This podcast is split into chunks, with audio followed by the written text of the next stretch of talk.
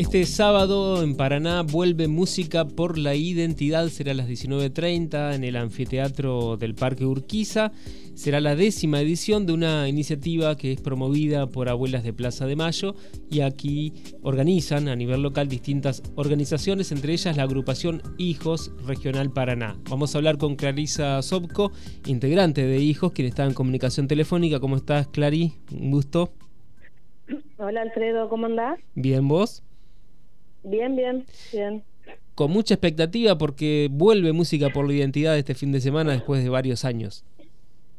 Sí, 2017 fue el último año que hicimos, así que ya van varios añitos ahí. Y, y bueno, como hemos retomado el año pasado Jóvenes por la Memoria, Teatro por la Identidad, este año nos toca nuevamente y gratamente este, volvernos a a darle una propuesta a Paraná, Entre Ríos y, de aquellos lugares que se puedan eh, llegar el sábado acá a Paraná, una propuesta artística con un contenido de un compromiso social importante, que es, este, bueno, es eh, utilizar el arte eh, como convocatoria para este, poner nuevamente el tapete la cuestión de identidad, ¿no? No solamente la apropiación en el marco del terrorismo de Estado, de, en su momento eran niños y hoy ya tienen entre 45 o 50 años de edad, un poquito más, eh, o un poquito menos, eh, sino también el poner este, en debate, en discusión y, y resonando con, con la temática de identidad. Así que bueno, este, esta es la décima edición, me parece impresionante haber transitado tantos años, ¿no? Y haber llevado a cabo eso. Y les quería contar que este año, a diferencia de otros, eh, lo trabajamos los organismos de derechos humanos de Paraná.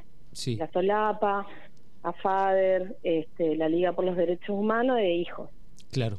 Por supuesto, hay siempre este, en articulación principalmente con músicos, músicas que han venido sosteniendo los músicas hace varios años, artistas locales, este, y después, por supuesto, con, con lo que es municipio, provincia, nación, que, que acompañaron hace años y siguen sosteniendo también ese espacio creativo. Sí, a propósito de eso, hay un proyecto de declaración que fue presentado por la diputada Karina Ramos para declararlo de interés legislativo. Eh, seguramente será aprobado mañana, en la sesión de mañana. también hay apoyo de la Cámara y del, del Senado, ¿no? Sí, sí, sí, eso buscamos y buscamos también en el municipio, eh, bueno, para que que tomen la relevancia que es, ¿no? Eh, es el compromiso desde lo artístico eh, y, ponerlo eh, en el tapete en la ciudad y, convocar y, viste lo que es un espacio artístico y lo que te convoca en este caso es música, teatro, danza, proyecciones, lo que convoca, lo que mueve, lo que viste las fibras que tocan y bueno y queríamos que que de, de todas las maneras posibles la mayor cantidad de, de, acompañamientos institucionales ¿no? y, por supuesto de la sociedad eh, para que, que se, se, tome en consideración lo que es música por la identidad que además de ser un espectáculo hermoso eh, bueno tiene este compromiso social con las abuelas con los hijos y las hijas, porque también nosotros, este, como la generación de los hijos, de las hijas, de les hijas, también buscamos hermanos, hermanas.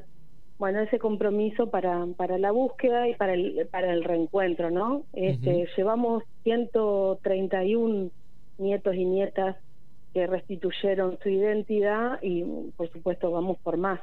Así que, bueno, la, la idea era que las instituciones también hacia el interior, en este caso diputados, senadores y el Consejo Deliberante, también tomen la repercusión de, este hecho político. ¿no? Y en este caso van a ser más de 50 artistas en escena, como vos decías, no solamente músicos, cantantes, sino también actrices, actores, también va a haber, eh, creo que algo que tiene que ver con, con la imagen y el sonido. Contanos un poco de eso. Sí, sí. Sí, miren, si alguien ya participó en el 2016 este, que fue una experiencia que, bueno, se te ponía en la piel de gallina porque era, era el, mismo concepto de ahora, es em, contar un relato, una historia, se, se hilvana distintas historias a través de un relato, ¿no? Ese relato contempla la danza, el teatro, eh, canciones, músicos, músicas y también proyecciones, imágenes detrás. Eh, bueno, la propuesta no es la presentación de un artista o de un grupo artístico, sino es que es algo que se va concatenando y va contando un relato. Es muy lindo, eh, a las 19.30 en el, en el, eh, anfiteatro. municipal y va a ser de una hora y media más o menos. Con entrada libre y gratuita. ajá, entrada libre y gratuita y bueno, lo importante es que uno va a ver, es como eh, una historia musical, ¿no? ¿Vieron los musicales donde se relata una historia? Bueno, es, es algo así, donde lo importante es que se van entrelazando las distintas artes ahí y van produciendo un solo espectáculo. Y por supuesto el objetivo final, como decías Clary, es que aquellos que dudan sobre su identidad, bueno, puedan sentirse interpelados, interpeladas a través del arte y bueno, puedan animarse a dar ese paso para conocer su verdadera identidad. Y también aquellos y aquellas que conocen a alguien que duda sobre su identidad, que también pueden acercarse. ¿Dónde pueden acercarse? Mira, acá en, Paraná está el nodo de la Red por la Identidad. Ese nodo, hay distintos nodos en la Argentina que funcionan bajo la órbita o bajo la conducción de Abuelas de Plaza de Mayo que es una organización de derechos humanos social, y de CONADI, que es una organización del Estado, del Ejecutivo, digamos. Entonces, estos nodos, ¿qué es lo que hacen? Reciben, recepcionan denuncias o presentaciones espontáneas. ¿Qué es presentación espontánea? Esto que vos acabas de decir, que aquel o aquella que duda sobre su identidad, por, por eh, voluntad propia se presenta y dice, yo tengo dudas, no sé si la historia que a mí me contaron es, la, eh, es cierta, no sé quiénes son mis padres. Bueno, ahí empieza la, la duda y con ese acompañamiento se eleva luego a con y Abuela, que es quienes son eh, quienes nuclean esos esos esos casos y bueno se va acompañando. Ahí se hace una, una investigación documental testimonial no y se va tratando de este, encontrar verdades.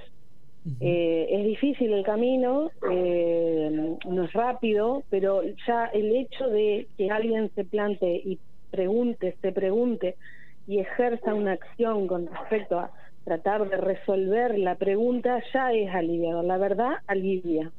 Por eso instamos a que se presenten y que todavía uno, y cuando digo, estamos hablando de personas adultas, ¿no? Sí. Eh, aún hoy se siguen presentando y siguen diciendo yo nunca pregunté, nunca hablé, parece mentira, pero esto sigue sucediendo. Eh, y después también las denuncias, aquellos que dicen, mira, en esta familia yo sé cómo llegó una criatura, muchas veces esa familia tiene nexos con el ejército o las Fuerzas Armadas, eh, a otras veces no, otras veces no. Eh, y bueno, y uno va a, raíz de las denuncias y este, pistas en la investigación armando de dónde vino esa criatura en esta familia. También ayuda. Bueno, este, así que bueno, el, el, nodo red es en el registro único de la verdad de acá de Paraná y el nodo y hay otro nodo de red que funciona en Gualeguaychú. Bien. Esos son los dos lugares. Igualmente pueden contactarnos con, con las este, redes de hijos Paraná, eh, pueden buscar nodos de abuelas en Entre Ríos, pueden ir a la página de abuelas, eh, bueno, caminos que los van a ir conduciendo, ¿no? Claro. Y en Paraná hay un caso paradigmático, si bien no es el único, que es el de lo que se conoce como el Meshi, ¿no? Contanos, contar a la audiencia sobre el Meshi. Bueno, el Messi varón es el, el Messi Valenzuela Negro. En el 2008 restituye su identidad Sabrina Gugino de una adopción legal. Eh, la familia Gugino adopta a Sabrina y ella restituye la identidad aquella de sus padres de origen, sus padres biológicos, Valenzuela Negro en el 2008. Esto fue por una causa judicial que investigó la maternidad clandestina en el Hospital Militar de Paraná. Eh, esa causa concluye sabiendo que al menos este par de mellizos nació en ese hospital que no era una maternidad, estamos hablando de 1978, no era una maternidad, se utilizó clandestinamente por las Fuerzas Armadas en conjunto eh, para, para traerla a Raquel Negro y para ir allí. Allí nace Sabrina y un hermano mellizo varón. Esta causa, que en 2011 tuvo sentencia este, nos dejó claramente las evidencias, bueno, lo confirma la sentencia también, de que ese mellizo varón nació y nació bien, nació vivo y pasó por el Instituto Privado de, Pediatría. Sí, calle España. Eh, que fue... ¿eh? En calle España, aquí en Paraná. sí, allí Torrealday, este, Weinstein, Rossi y Schroeder, que eran los cuatro dueños, eh, bueno, se encargaron de distribuir tanto a Sabrina, que la pusieron en Rosario, en un, en un convento, en la puerta de un convento, y de allí ese convento eh, pone a esa bebé en el canal institucional, que es el, judicial, para que eh, sea adoptada legalmente. el IPP, con estos cuatro socios, entrega a, al hermano bellizo varón de Sabrina, quién sabe a quién, y eso es lo que seguimos buscando, principalmente Sabrina y la familia de Valenzuela Negro sigue buscando. Ahí es Sabri que busca un hermano, ¿no? Además, el, condimento es que no es solamente un hermano, sino es un hermano mellizo, ¿no? Con todas las connotaciones que tiene eso para una persona que es melliza de otro. Claro. Eh, y bueno, eh, después esa causa que nosotros la conocemos como causa Instituto Privado de Pediatría, pudo decir que los niños salieron de allí, que a ellos se lo entregó el ejército y esos niños salieron de allí. Por eso obtuvimos la condena a tres de los cuatro, porque uno estaba muerto, eh, a Torralday, que es el más indicado, este, Miguel Torralday es el más indicado, sindicado por, inclusive por las enfermeras, que fue el que orquestó, el que planificó y es el que sabe dónde está el hermano mellizo de Sabrina. Eh, bueno, los, condenados fueron eh, Corral Day, y Rossi, ¿no? Después sí. este, estaba muerto ya.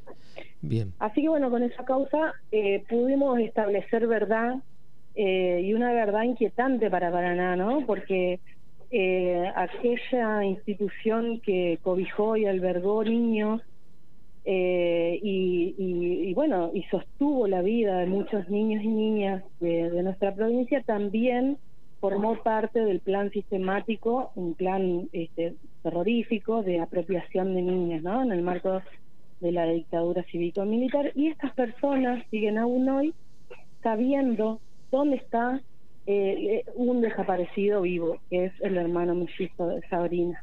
Claro. Eh, así que aún hoy siguen cometiendo los delitos estas personas.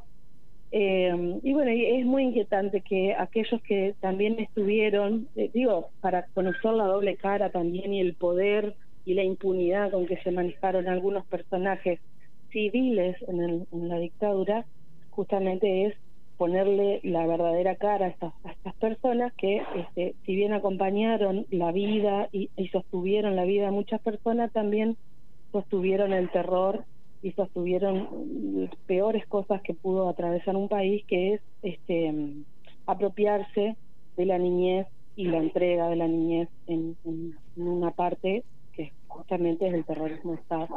Así que bueno, con esa causa también eh, se ha avanzado mucho, estamos muy contentos de lo que se produjo acá en Paraná, eh, pero bueno, sigue faltando el mellizo, ¿no? Nos sigue faltando a todos y a todos y nos siguen faltando los más de 30 eh, jóvenes adultos eh, que aún hoy este, le faltan a sus familias de orígenes, ¿no? Y ellos le faltan a, a una parte de su historia, a una parte de su verdad.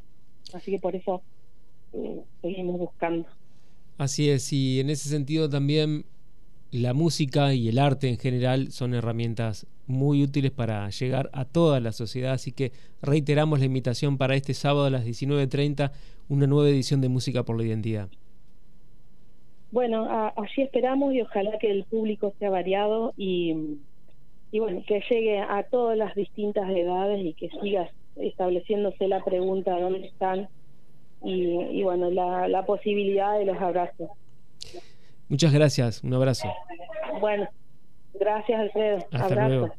Ahí hablábamos con Clarisa Sobco respecto de esta nueva edición de Música por la Identidad, como decíamos, este sábado a las 19.30 en el anfiteatro del Parque Urquiza. Las voces de los protagonistas en Radio Diputados.